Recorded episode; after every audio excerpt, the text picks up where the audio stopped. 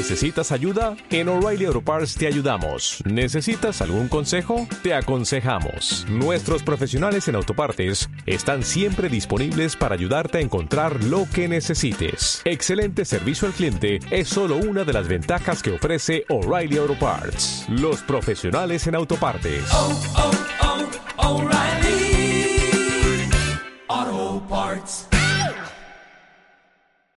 Saludos y bienvenidos a la editorial de Canal 5 Radio.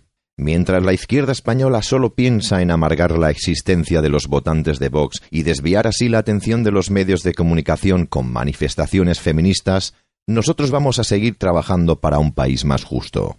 Como justo sería aplicar la idea que alguien ha tenido para con los presos y nuestros ancianos. Y les explico. En estos días está corriendo por las redes sociales y por mensajería instantánea una idea que podríamos decir que es más que un grito a la justicia. El título del mensaje es Colocar a los jubilados en las cárceles y a los delincuentes en las residencias de ancianos. El brillante creador de este mensaje asegura con ello que nuestros ancianos tendrían acceso a una ducha todos los días, al ocio, cultura, a la educación, medicamentos y otros muchos privilegios. Si nuestros ancianos fueran a las cárceles, estos recibirían sillas de ruedas gratis, prótesis, gafas para la lectura y otras ventajas. De hecho, no pagarían por su alojamiento y comida. Nuestros abuelos en las cárceles tendrían vigilancia continua por lo que de inmediato recibirían asistencia de emergencia. Nuestros ancianos tendrían un lugar especial para recibir a su familia y visitas. Además, tendrían acceso a una biblioteca, salas de ejercicios, campos de deportes, incluso enseñanza gratuita, así como la sala de televisión de alta definición.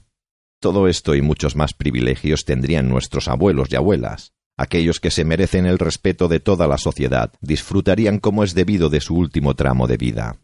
En contra, los presos de todas las cárceles españolas pagarían su pena solos y olvidados en sus habitaciones sin que nadie les visitara.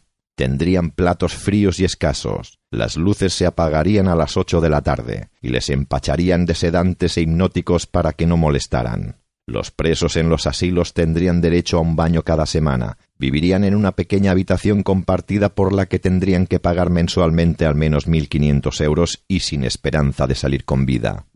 Si los ancianos de España vivieran sus últimos días en las cárceles españolas, seguro que sus miradas reflejarían más esperanza y sería mucho más justo.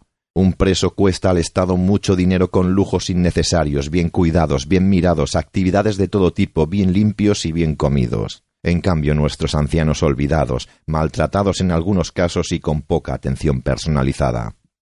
Un país que cuida más de sus delincuentes que de aquellos que han levantado con su esfuerzo y empeño España, dice mucho y no precisamente a favor. Sepan que un preso le cuesta al mes un mínimo de dos mil euros al Estado, cifras oficiales publicadas por expansión.es, pero esas cifras son a la baja, ya que la mayoría de presos necesitan de medicina pública que sin duda va a cuenta de la población española. Además, si el preso tiene un hijo, cobra por mes algo más de mil cien euros por desempleo. Es lógico que este país se haya convertido en refugio y campo de batalla para la delincuencia mundial. Pero no solo porque en nuestras cárceles los delincuentes viven con todos los lujos y necesidades cobrando un buen desempleo mensual, sino porque aquellos que viven del robo, el asesinato o el tráfico de drogas ve a España y sus cárceles como hoteles de cinco estrellas. Y todo esto es un insulto a la inteligencia de los españoles de bien. Pero también lo es para nuestras fuerzas y cuerpos de seguridad del Estado que después de jugarse la vida capturando a estos despojos humanos, ven atónitos como estos son mejor considerados y cuidados que aquellos que velan por nuestra seguridad en las calles. Miren, tengo una idea. En vez de cobrar mensualmente más de mil euros como agradecimiento o compensación por matar, agredir o robar, no percibiera ni un solo euro y este dinero fuera destinado a la equiparación salarial de la Policía Nacional o la Guardia Civil. O como decíamos antes, a nuestros abuelos y abuelas sin recursos. Nada más que decir.